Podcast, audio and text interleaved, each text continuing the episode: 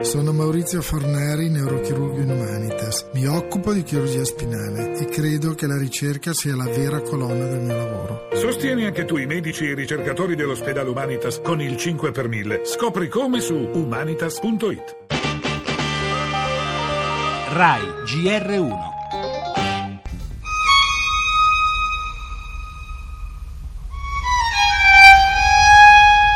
Non sono andati lontano a lungo i 13 malviventi coinvolti nel furto delle 17 famosissime opere d'arte trafugate lo scorso novembre al Museo di Castelvecchio a Verona. Quando sono entrato a Castelvecchio, dopo tirargli la, la, la sensazione di una ferita, perché insomma sono delle opere importantissime, è uno sfregio davvero a Verona.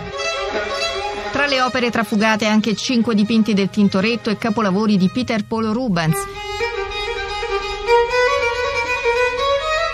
Penso al San Girolamo di Jacopo Bellini, una tavola anche molto fragile, quindi speriamo, speriamo bene, ma insomma intanto importante è che tornino.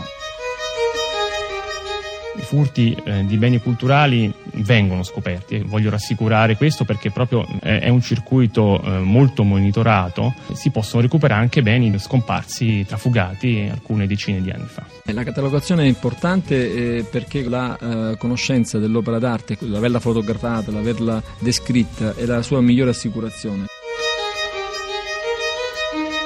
nostra ricchezza più grande, l'immagine bella dell'Italia nel mondo. Inevitabile che proprio lui, il nostro patrimonio culturale, diventi bersaglio della criminalità.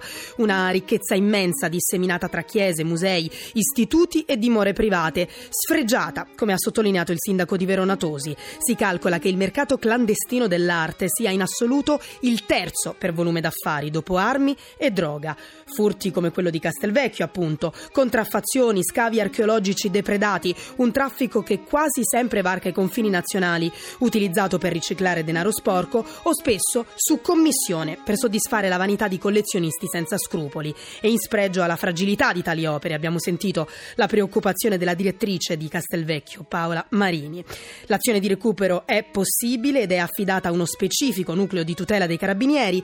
I pilastri di tale lavoro li hanno spiegati i capitani Ilari e Giovinazzo, controllo costante e catalogazione. Ciò che manca ancora però è un sistema di sanzioni sanzioni vere. Memorabile nel 2004 l'assoluzione a Latina di un imputato cui erano stati sequestrati 28 reperti romani. La motivazione? In fondo di anfore e piatti l'Italia è già piena.